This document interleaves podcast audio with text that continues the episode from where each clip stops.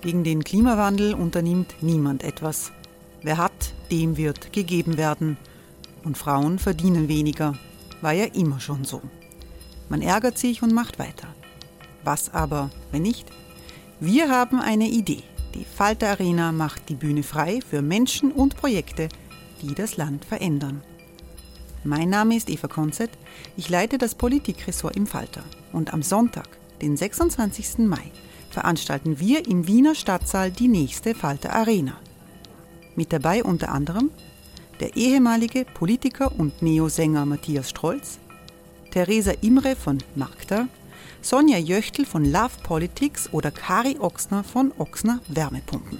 Machen statt jammern. Wir schauen uns an, wie das funktionieren kann. Kommen auch Sie vorbei. Alle Informationen und Tickets finden Sie unter falter.at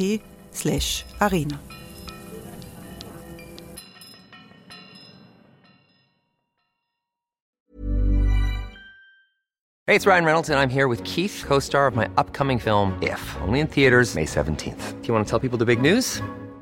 All right, I'll do it. Sign up now and you'll get unlimited for $15 a month in six months of Paramount Plus Essential Plan on us. Mintmobile.com slash switch. Upfront payment of $45 equivalent to $15 per month. Unlimited over 40 gigabytes per month. Face lower speeds. Videos at 480p. Active Mint customers by 531.24 get six months of Paramount Plus Essential Plan. Auto renews after six months. Offer ends May 31st, 2024. Separate Paramount Plus registration required. Terms and conditions apply if rated PG.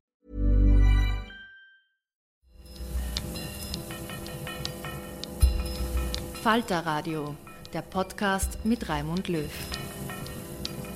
Sehr herzlich willkommen, meine Damen und Herren, zum Falter Radio für Donnerstag, den 20.12.2018.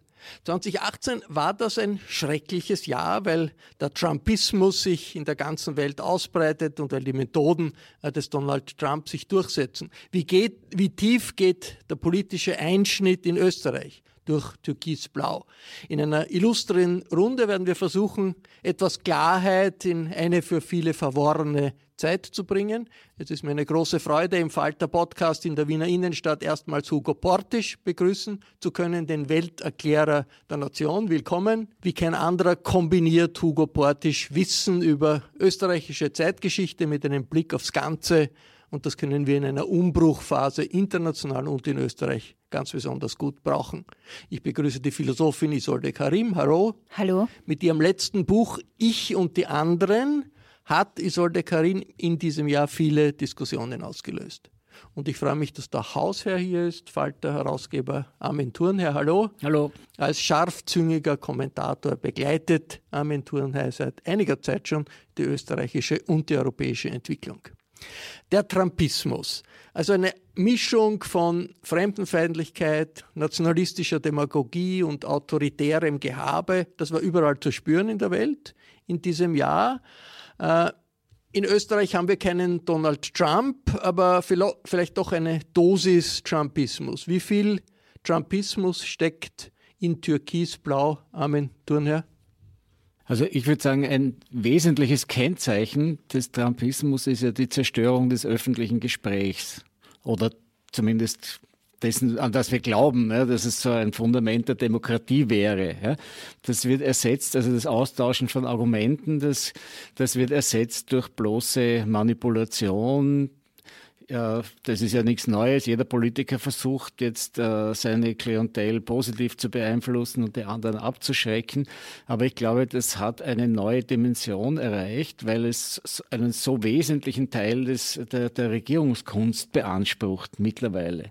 Man hat den Eindruck, dass eigentlich Politiker sich hauptsächlich nur mehr darum bemühen, wie sie ankommen und nicht mehr darum, was sie eigentlich tun und was sie mit ihrem Tun auch anrichten, beziehungsweise dass sie sogar ihr ihr Tun hintanstellen, ihren Bemühungen, äh, wie sie auf die, auf, die öffentlich, auf die öffentliche Meinung wirken. Ja, ist ein Beispiel nur Migrationspakt. Eine Entscheidung, die ein ÖVP-Bundeskanzler sicher nie getroffen hätte, diesem Migrationspakt nicht beizutreten hat Kurz wahrscheinlich nur deswegen getroffen, damit er nicht mit seinem Koalitionspartner streiten musste. Trumpismus, wie viel Trumpismus ist in Türkisblau, Hugo Portisch? Ja, also ich würde sagen, aber der Trump ist schon eine ganz spezielle Erscheinung. Er macht natürlich das meiste nur für sich, nicht für die Vereinigten Staaten, auch nicht für die Republikaner. Er geht schnurstracks nur auf seine Ziele los. Hat man am besten gesehen erst vor zwei Wochen, als er den, den äh, NFF-Vertrag mit, äh, Vertrag mit Russland simpel gekündigt hat. Genau. Sagt natürlich den normalen Menschen gar nichts. Ist das äh, ganz entscheidende Abkommen zwischen den USA und der Sowjetunion gewesen. In, nicht nur in Mitteleuropa, sondern überhaupt im eigenen Arsenal keine Mittelstreckenraketen und keine Marschflugkörper mittlerer Größe zu deponieren. Das heißt, Europa war mittelstreckenfrei. Vorher hatte die Sowjetunion einige hundert Mittelstreckenraketen gegen Westeuropa gerichtet gehabt. Das war sehr beunruhigend über Jahre hindurch, noch im Ende des Kalten Kriegs. Und das war ein Durchbruch, einen solchen Vertrag zu erzielen, diese Waffen, diesen Waffentyp überhaupt zu verbieten auf beiden Seiten. Jetzt ging der Herr Trump vor zwei Wochen, er hat gesagt, aus ist mit dem Vertrag, ich steige aus aus dem Vertrag, ohne jegliche Begründung. Er gesagt, ja, die Russen verletzen den Vertrag, aber er ist Beweise schuldig geblieben. Und man fragt sich, was, was wollte er damit? Es war so, bei der Beobachtung dessen, was in Amerika vor sich gegangen ist zur selben Zeit, war ganz klar, er braucht eine Ablenkung. Der, der Müller, der Spezialuntersucher seiner eigenen Missetaten, der ist ihm schon ganz nah gerückt, hat seinen Rechtsanwalt verhaftet, steht auch vor der, Ab, Ab, vor der Aburteilung jetzt. Und er musste dringend eine Entlastung brauchen in der Öffentlichkeit. Ist er hergegangen, hat einen ganz wichtigen, einen entscheidenden Abrüstungsvertrag in die, in die Luft geblasen, nur um eine, äh, eine Ablenkung zu haben für seinen eigenen Leuten, es geht um viel, es geht um den Bruch eines großen Waffenvertrags. Sprengt der Donald Trump das, was man bisher als den Westen angesehen hat, doch die Allianz der Demokratien in der Welt, sprengt Trump den Westen in die Luft?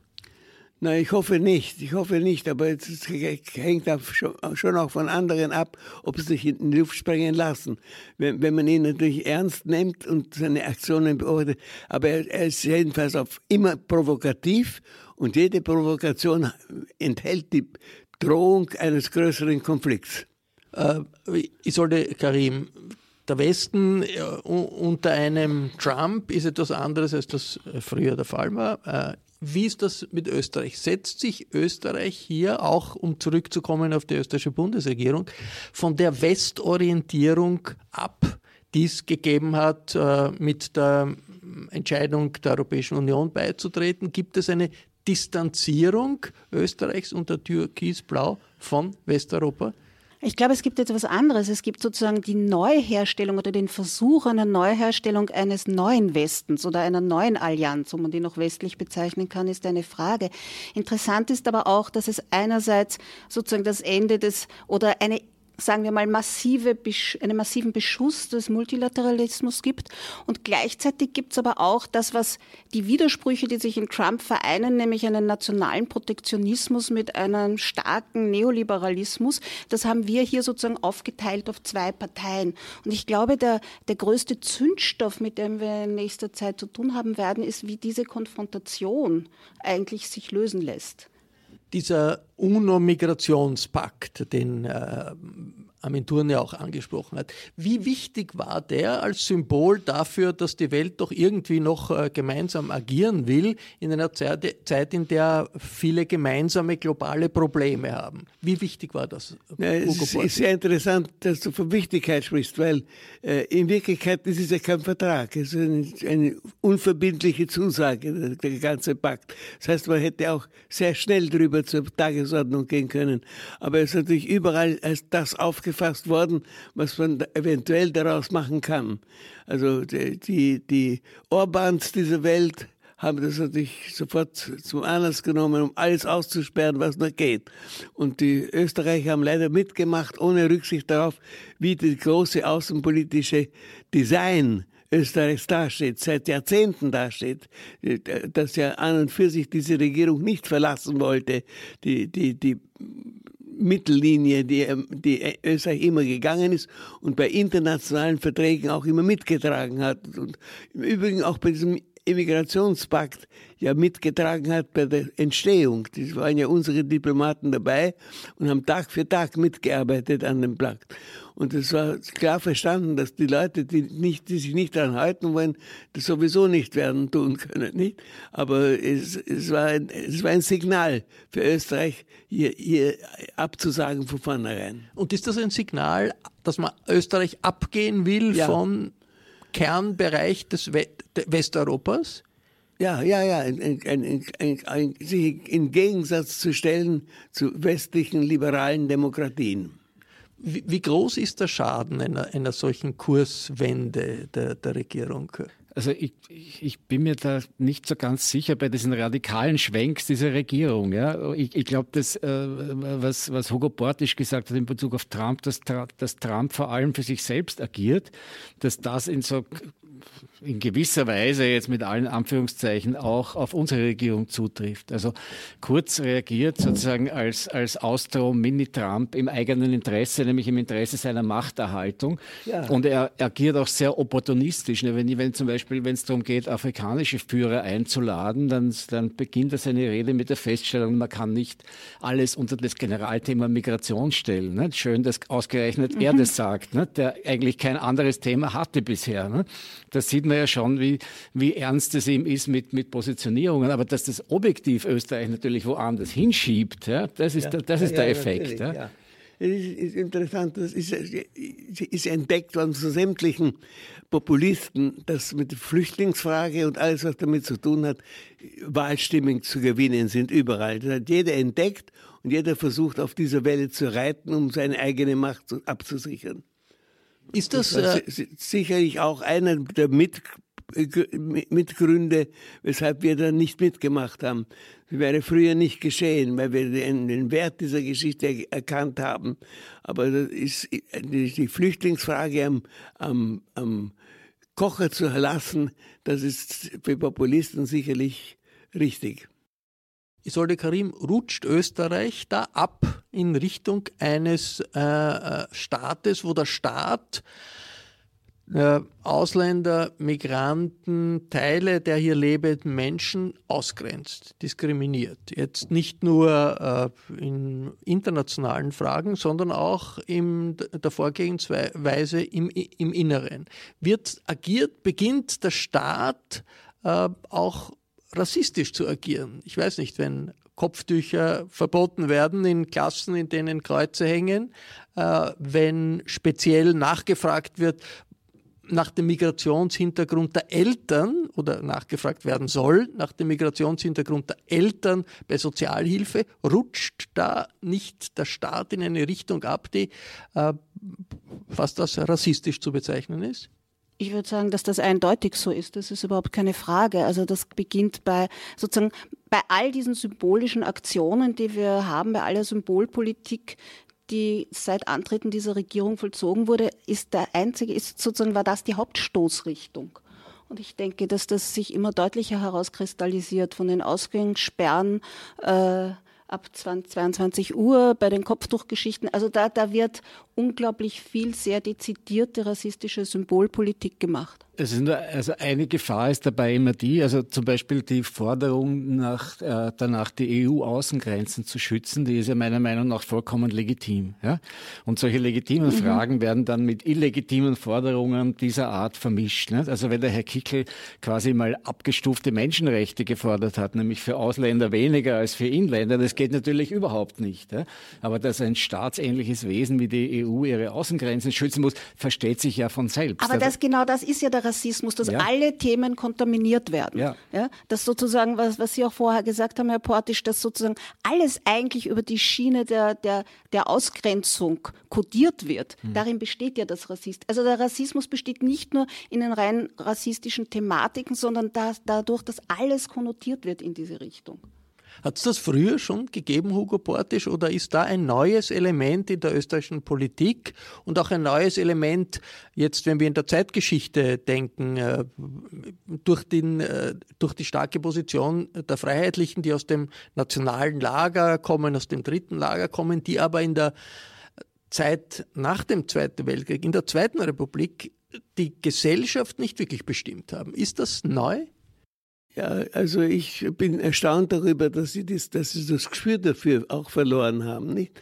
Dass sie nicht wissen, dass wir, dass wir, dass sie auf dem Marsch sind in eine andere Republik, de facto. Jetzt der Bundeskanzler ist populär, hat Zustimmungsraten. Der Bundeskanzler findet sich auf äh, dem Cover internationaler Magazine, Time Magazine und anderen.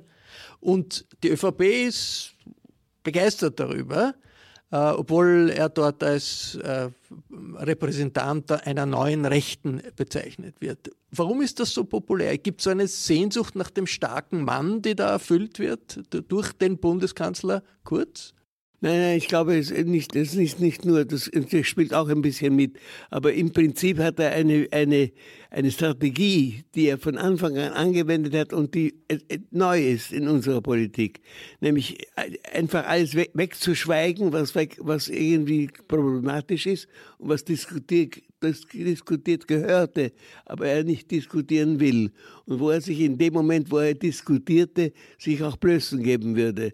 Also das, das fernzuhalten und zwar ganz systematisch und mit, mit, mit groß angelegter, auch institutioneller Gewalt, nicht? Das ist schon eine neue Methode, sich selbst an der Spitze zu halten und jeder Gefahr einer, einer öffentlichen Rüge oder einer öffentlichen Blamage auszusetzen.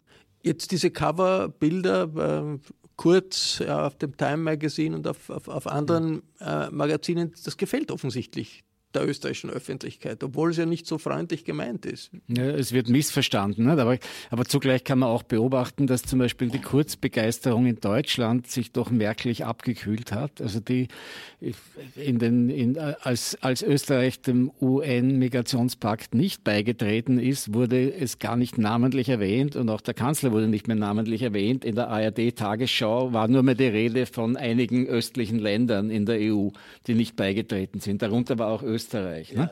Also jetzt sind wir nicht mehr der Vorreiter äh, des, des Westens, äh, der, der sozusagen das Abendland rettet nach, nach Orbanschem System, aber halt auf Deutsch, ja? sondern jetzt schaut es schon wieder anders aus. Aber natürlich hat die ÖVP, die ÖVP ist ja ja, glaube ich, in der internen Heldenverehrung sehr gut, solange die Kanzler Mehrheiten bringen. Solange sie in Umfragen führen, ist der Kanzler in der ÖVP der Messias. Es ist für ihn immer viel besser als, der, als für einen SPÖ-Kanzler. Ne? Der hat immer mehr Dolche schon im, im Rücken.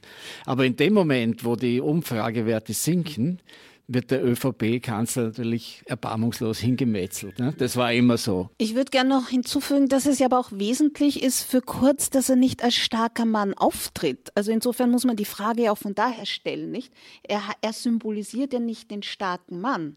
Das ist ja, insofern kann er auch sozusagen dieses, dieses Begehren nicht befriedigen, sondern da funktioniert etwas anderes. Es gibt sozusagen, es gibt dieses, offenbar diese Überzeugung, dass er einfach auf eine ruhige Art und Weise die Dinge richtet. Ist Kurz ein Vorreiter äh, gewesen im letzten Jahr in Europa? Äh, die, äh, der, der, Migrationspakt ist schon erwähnt worden, wo sich mehrere andere Staaten dann äh, angehängt haben an, an, an, der österreichischen Nichtbeteiligung. Ist da ein Vorreiter für einen Umbau Europas oder stockt das in Wirklichkeit, weil das nicht so leicht ist? Das ist mir nicht ganz klar, muss ich sagen. Weil äh, an und für sich, äh, wie er mit, den, mit der FPÖ zusammengegangen ist, äh, war die FPÖ noch auf dem Kurs, Europa zu kritisieren und eventuell sogar auch auszutreten. Ich meine, wie der Brexit Erfolg ist, hat der Norbert Hofer ja noch gleich gesagt, wir gehen auch, nicht? Also da waren die, da war die mhm. FPÖ noch bereit, auch ja. Europa zu verlassen. Hurra, wir sind auf dem Siegesweg, wir ruinieren dieses Europa. Das haben sie zurückgenommen. Da ist, hat er gebremst, offensichtlich. Also jedenfalls ist er diesen Weg nicht weitergegangen und der, und der Strache hat erkannt, dass, und auch der Hofer hat erkannt, dass das eine falsche Richtung war, dass es unpopulär ist, Europa ruinieren zu wollen. Und dass das, der eigenen Partei auch schadet. Also davon sind sie abgekommen. Ob das Einsicht ist oder auch nur Erkenntnis für Popularität. Ich weiß nicht, ob es nur Popularität ja. ist, sondern ich glaube eher, es ist die Wirtschaft, die, dem, die, die Sebastian Kurz signalisiert hat, wir haben deinen Wahlkampf bezahlt und jetzt gehst du nicht aus unserer EU raus. Ne? Also das wäre meine gemeine Vermutung. Ich wollte, Sie haben, hätten recht, weil dann haben wir wenigstens irgendeine kleine Kontrolle. Aber gleichzeitig muss man sagen, es ist auch nicht sicher, ob der Schwenk der FPÖ jetzt so etwas Beruhigendes ist, weil es gibt ja auch natürlich, also ich denke mit großen Bauchschmerzen an die kommenden EU-Wahlen und ich denke, es gibt ja auch sozusagen Allianzen in, innerhalb der EU, die meinen, dass man das auch auf viel effizientere Weise zerstören oder umbauen kann als durch einen Austritt. Also insofern ist das vielleicht nur ein taktischer Schwenk oder ein strategischer und nicht tatsächlich einer in den Zielvorgaben. Und in dem, in, in dem was man hört, äh, was die Vorbereitungen des europäischen Wahlkampfes betrifft, ist die FPÖ ganz eng mit äh, Le Pen und Le Pen ist ganz eng mit Bannon dem äh, früheren Chefberater des äh, Donald Trump.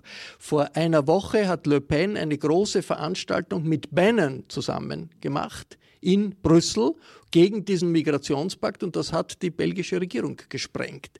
Also äh, die Allianz der Freiheitlichen mit Le Pen, Salvini, Bannon ist etwas, das wird wahrscheinlich für den Bundeskanzler ziemlich schwer sein, äh, das im nächsten Jahr auszuhalten und einfach drüber wegzuschweigen, wie er das bisher getan hat.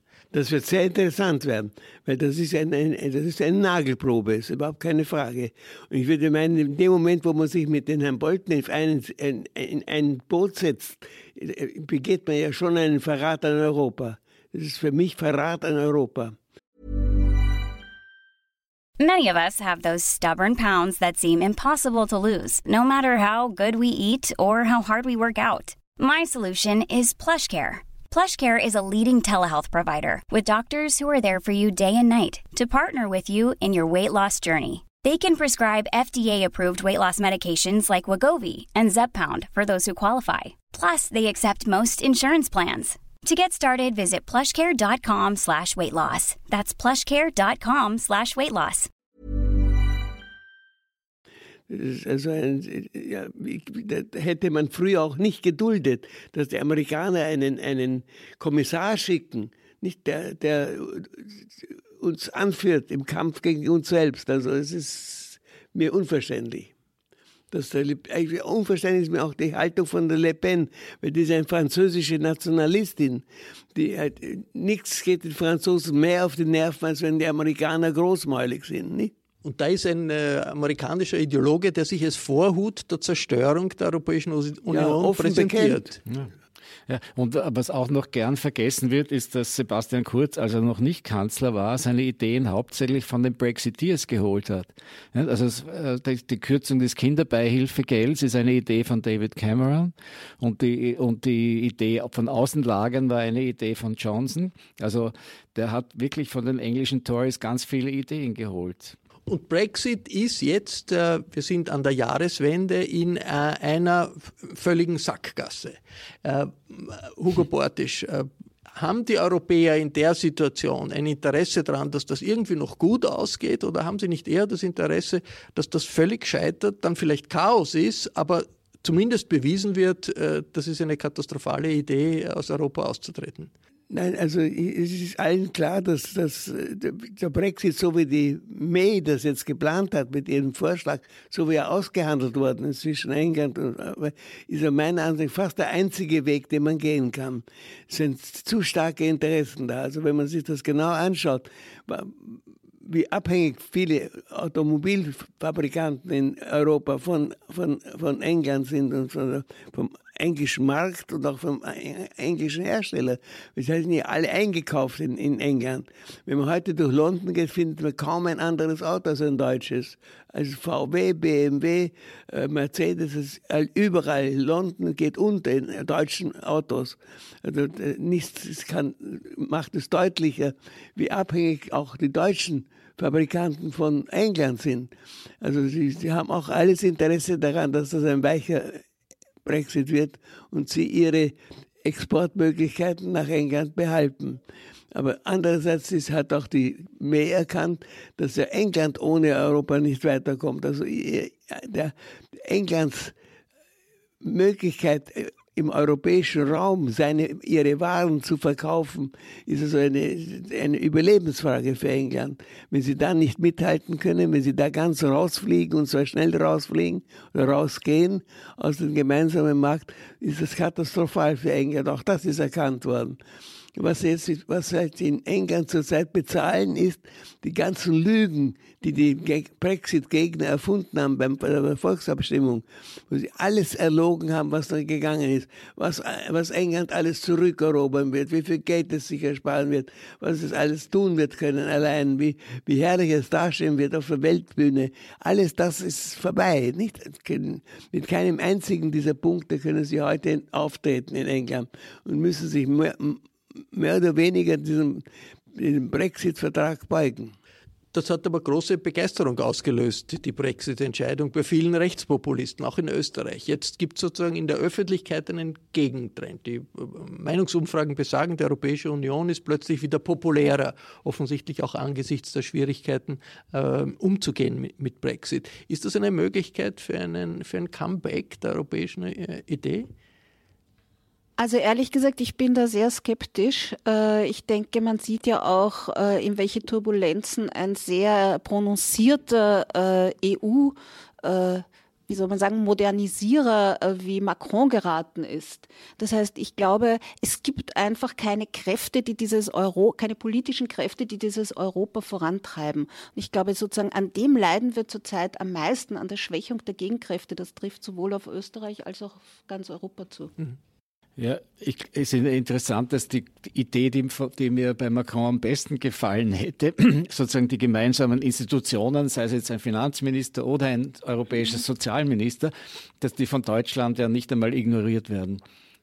Das, daran liegt es in Wirklichkeit. Man, kann, muss es ja ganz offen aussprechen die EU ist sozusagen als Idee bei vielen was anderes als in der Realität. Ja. Und sie wird in der Realität als etwas, etwas erfahren, das natürlich den Rechtspopulisten in die Hände arbeitet.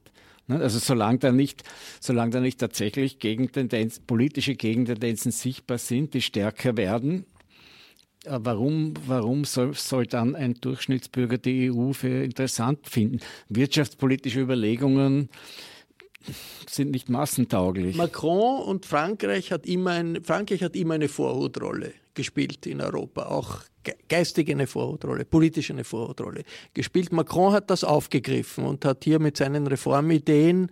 Äh, und der Augenblick wurde von der Merkel nicht genützt. Ja. Nicht genau. Die Merkel hätte kapieren müssen. Ja. Der ist der Mann, der jetzt am Höhepunkt seiner momentanen Popularität steht und einen Vorschlag für Europa macht den hat sie glatt vorbeigehen lassen, ohne sich zu rühren. Nicht? Und das ist ein, ein ganz schwerer Fehler. Das war, ja, habe ich schon vorher gewusst, bevor der Macron äh, wirklich Staatspräsident geworden ist, gesagt, wenn Europa noch irgendwann einmal Fuß fassen will, dann muss es zwischen Frankreich und Deutschland funktionieren. Und wer, wie kann es Fuß fassen? Gesagt, hoffentlich mit dem Macron. Merkel, Merkel und Macron können das noch einmal so weit bringen. Und dann lässt die Merkel da einfach los, die Zügel los. Ich weiß nicht, wieso das passieren konnte. Ist, hat, ich würde das gerne nur noch mal unterstreichen, dass es wirklich so ein Moment war, der vorübergegangen ist und beide Positionen haben sich derzeit so geschwächt. Also Macron wird nicht mehr in der Lage sein, dieses ja. Projekt vorwärts zu treiben und alles, was nach Merkel kommen wird, wird noch weniger an diesem europäischen Strang ziehen. Also Natürlich. insofern ist wirklich da ein Moment, eine Chance oder eine Gelegenheit vergeben worden. Auf der anderen Seite ein unerklärlicher Moment sein. Das haben die meisten noch gar nicht begriffen, was da für eine mhm. Chance vergeben worden ist. Auf der anderen Seite diese Protestbewegung, die es jetzt in Frankreich gibt, die abebbt gegen Ende des Jahres, die aber doch wochenlang das Land lahmgelegt hat, die verglichen wurde mit dem Mai 68, wo ja auch das Land lahmgelegt wurde, äh, auf die sich die Rechtspopulisten draufsetzen, die ist nicht antieuropäisch, sie ist nicht ausländerfeindlich, sie hat ein Potenzial, die Frage der Gerechtigkeit äh, in, der Politik wieder äh, in den Vordergrund zu stellen. Man sieht das auch in Ungarn. Wir haben in Ungarn Ungarn jetzt eine Protestbewegung, wo Rechtsradikale und Linke gemeinsam gegen Orban demonstrieren, auf die Straße gehen. Und das hat eine große Dynamik, weil die Gerechtigkeit, die Forderung nach Gerechtigkeit äh, in diesem Augenblick äh, dominant ist. Kann daraus was werden? Na, ich, ich würde das noch verschärfen. Ich, ich habe ja mit großem, mit großem Bedenken gesehen, dass in Italien Salvini äh, Vorschläge gemacht hat, die eigentlich einer linken Regierung anstehen, was so Basiseinkommen betrifft und dergleichen und damit von der, und von der EU äh, die Antwort bekommen hat, das ist die Überschreitung der Maastricht-Ziele nicht. Ja, also ich finde, ist schon Matthäi am letzten, wenn rechtspopulistische Regierungen anfangen, mit keynesianischen Methoden Politik zu machen. Ja, da, da, das, das sieht man, wo das Problem wirklich ist. Und, und wir haben aber in Europa keine Linke die das aufgreifen kann.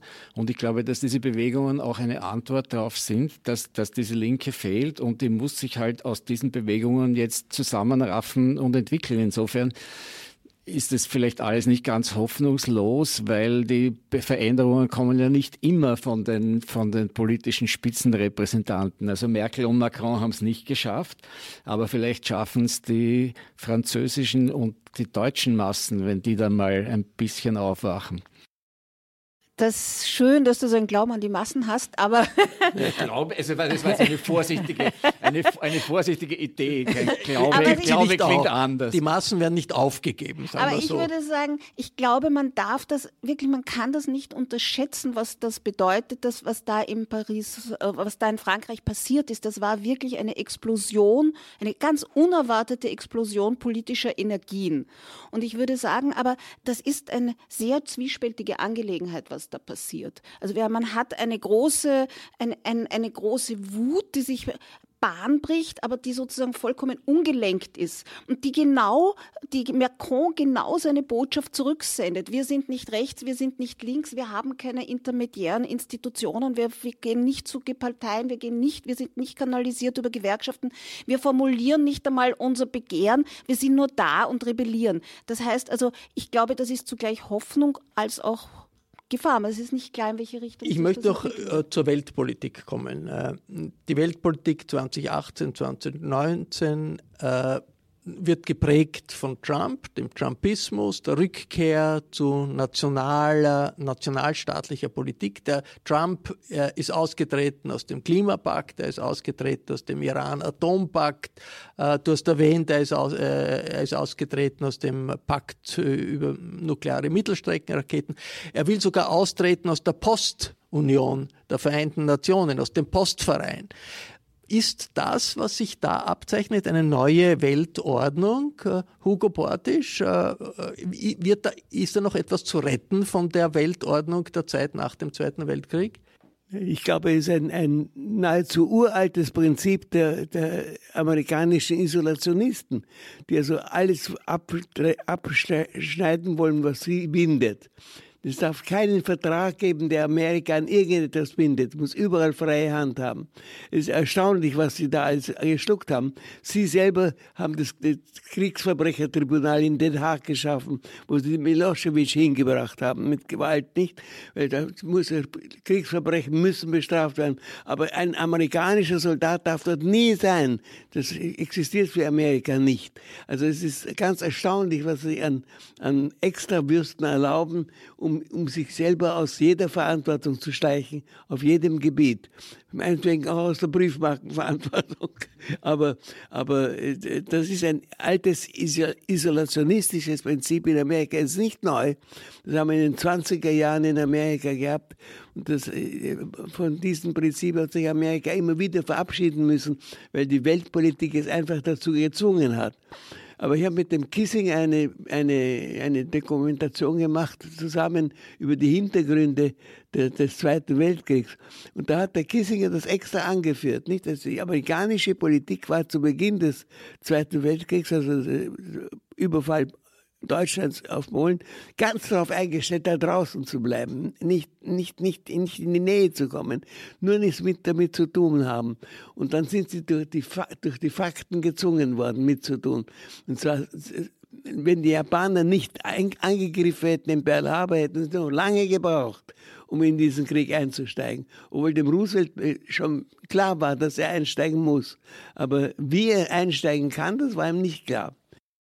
Und in Amerika, das hat ja auch das letzte Jahr gezeigt, äh, hält die, das politische System der Gewaltenteilung, die Zivilgesellschaft, also die amerikanische Dem äh, Demokratie ist nach wie vor lebendig. Der Trump hat zwar die Republikanische Partei kujoniert unter, unter seiner Kontrolle, aber nicht das Land. Die letzten Wahlen, die Kongresswahlen, sind für die Demokraten doch besser ausgegangen, als man das äh, unmittelbar danach äh, gesehen hat. Wie lebendig äh, sind die Kräfte der Selbstkorrektur in Amerika? Armin Turner? Also ich glaube immer gern an diese Kräfte, weil ich ja selber mal ein Jahr in Amerika verbracht habe und weiß, dass Amerika nicht die politische Repräsentanz ist. Und da gibt es ja immer noch also äh, die Zivilgesellschaft, die ganz anders ist, auch mit ganz anderen Hintergründen. Und da gibt es jetzt Bernie Sanders, der noch immer herumgeht im Land oder eine nicht so geringe Zahl äh, von, von, von Anhängern hat. Also das ist das ganz andere Amerika. Aber ich glaube, das Interessante ist, um noch einmal zum Anfang auch zurückzukommen zu Trumpismus, wir haben jetzt wirklich andere Kommunikationsbedingungen. Und ich glaube, eine Sache, die man bei uns noch zu wenig sieht, ist die Sache der großen digitalen Konzerne, die praktisch in rechtsfreien Räumen agieren und die Kommunikation aber strukturieren. Es ist nicht mehr die traditionelle Presse und das Fernsehen in dem Maß, wie es früher war, sondern es sind jetzt die Social Media und, und digitale Kommunikation und die wird äh, zum Teil einfach schon automatisiert gesteuert und die verläuft nicht unter öffentlich überprüfbaren Rahmenbedingungen. Und das finde ich eine ziemlich dramatische Sache. Wenn man das nämlich alles zusammenfasst, was wir jetzt besprochen haben, dann müsste man doch eigentlich sagen, das wirklich symptomatischste Phänomen, mit dem wir es gerade in diesem Jahr zu tun haben, ist, dass man sagen muss, dass Gesellschaften eigentlich auseinanderbrechen können. Nicht? Also so wie das, was, was du gerade beschrieben hast in Bezug auf die Kommunikation. Also wir haben sozusagen so auseinandergehende, so divergierende Lebenswelten, politische Welten und Erfahrungswelten, dass sich, glaube ich, das wie ein, wie ein Fazit sagen lässt. Wir haben Gesellschaften, die auseinander, auseinanderdriften. Oder man könnte auch sagen, die Demokratie muss verteidigt werden. Und, äh, sie, muss neu, sie muss neu formuliert werden, glaube ich. Sie, sie, muss, sie muss neu, also ich glaube, das Verteidigen ist ein Teil des Problems, weil indem man verteidigt, verteidigt man immer auch einen Missstand mit. Ja. Wenn ich Europa verteidige, dann verteidige ich für die meisten das Europa der Banken, der Banken, Konzerne und Versicherungen. Aber ich kann, auch eine, ich kann auch eine andere Idee von Europa verteidigen, ohne die jetzt so abzulehnen, dass sie gleich vernichtet werden muss. Ne? Die Demokratie ist gefährdet, aber die Demokratie muss immer wieder äh, neu errungen werden. Und wir haben in den nächsten Monaten international äh, Wahlen, wo es pluralistische Auseinandersetzungen geben wird. Wir haben in Europa Wahlen, wir haben in Indien Wahlen, wo es ebenfalls eine große Auseinandersetzung geben wird, ob der nationalistische Weg des indischen Präsidenten Modi richtig ist. Wir haben in äh, einem der größten, bevölkerungsreichsten Länder der Welt, Indonesien, Wahlen und, und, und. Also es ist nicht so, dass die autoritären Nationalisten und Autokraten sich durchgesetzt haben. Äh, es ist eine Frage der Auseinandersetzung. Hugo Portisch äh, die, äh, die Demokratie international hat sich äh, ausgebreitet in den letzten Jahren, seit dem Ende vieler Diktaturen, muss verteidigt werden. Äh, wer kann die Demokratie am besten verteidigen international? Es obliegt, es obliegt den Demokraten allüberall, ihre Demokratie zu verteidigen. Und wenn sie nachlassen, zahlen sie drauf. Es ist keine Frage. Die, die Orbans äh, sind im Anmarsch, weil die wissen, was populär ist. Sie haben gelernt von den Populisten. Man muss die populären Fragen falsch beantworten und die Leute laufen schon nach. Nicht? Und äh, also es ist ein, ein, für mich eine beunruhigende Situation, dass, dass die, nämlich die Frage selbst, wer verteidigt die Demokratie? Nur wir selbst sind in der Lage, sie zu verteidigen. In dem Moment, wo eine, eine Bevölkerung aufhört zu wissen, was für sie die Demokratie bedeutet und dass das verteidigt gehört. In dem Moment ist sie auch schon in Gefahr. Weil in Ungarn wird man heute wahrscheinlich schon keine Mehrheit mehr finden für eine echte Demokratie, sondern die laufen dem Herrn Orban und seinen Thesen schon nach. Und Vielleicht Polen, nicht mehr ganz so sicher jetzt. Ja, naja, aber es wird schon schwerer werden. Nicht? Das war das Falterradio für Donnerstag, den 20.12.2018. Für den Jahresrückblick samt Ausblick auf 2019 bedanke mich ich mich hier in der Wiener Innenstadt bei Hugo Portisch, bei Usolde Karim und bei Armin Thurnherr. Ich verabschiede mich bei den Zuhörern, die via UKW dabei sind, im Freirad Tirol und auf Radio Agora in Kärnten. Einen kritischen Blick auf Österreich und auf die Welt gibt es jede Woche im Falter. Über die Feiertage macht die Redaktion des Falter zwar Pause, aber abonnieren kann man den Falter natürlich auch in diesen Tagen. Sogar ein Geschenksabo ist möglich jederzeit. Das geht über das Internet unter der Adresse www.falter.at/abo. Für Freitag bereiten wir ein Interview mit der Person des Jahres für den Falter vor. Das ist der grüne Landesrat Rudi Anschober in Oberösterreich. Er ist die Falter-Person des Jahres. Mit seiner Initiative gegen die Abschiebung von jungen Flüchtlingen, die Lehrlinge geworden sind, bekommt Anschober viel Unterstützung in der Bevölkerung, aber eine kalte Schulter bei der Regierung. Ursula Winterauer hat die Signation gestaltet, Anna Goldenberg betreut die Technik. Ich verabschiede mich bis zur nächsten Folge. Sie hörten das Falterradio, den Podcast mit Raimund Löw.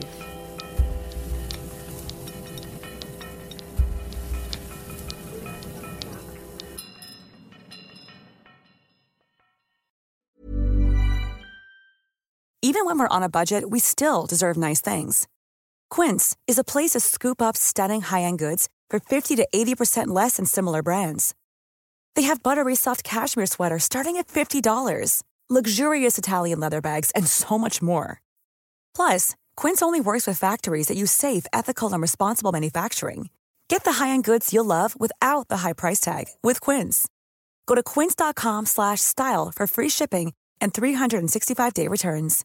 Imagine the softest sheets you've ever felt. Now imagine them getting even softer over time. That's what you'll feel with Bowl and Branch's organic cotton sheets. In a recent customer survey, 96% replied that Bowl and Branch sheets get softer with every wash. Start getting your best night's sleep in these sheets that get softer and softer for years to come. Try their sheets with a 30-night guarantee. Plus, get 15% off your first order at bowlandbranch.com. Code BUTTERY. Exclusions apply. See site for details.